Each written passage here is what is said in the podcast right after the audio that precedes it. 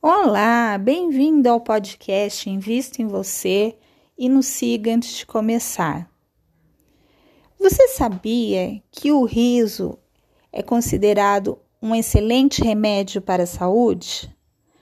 De acordo com a doutora Ana Paula Pena, o riso troca o cortisol em nossa corrente sanguínea por substâncias químicas altamente procuradas no cérebro, como dopamina, ocitocina e endorfinas.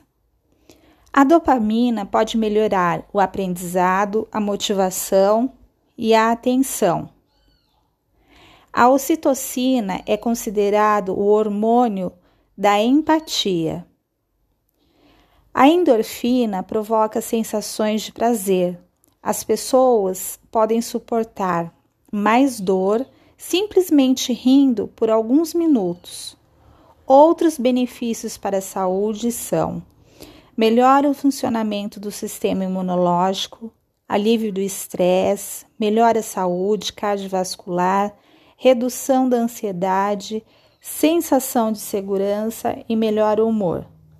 O riso também funciona como uma técnica de reavaliação, reduzindo a resposta límbica associada às reações de luta ou fuga.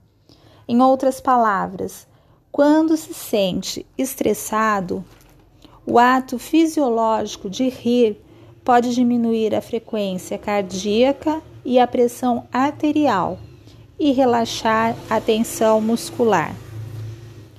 Adorei nossa conversa e obrigada pela atenção. Se gostou do podcast, compartilhe com um amigo. Me acompanhe nas redes sociais arroba, underline, invista, underline, em, underline, você. Deixe uma mensagem no direct e nos siga no Spotify. Muito obrigada.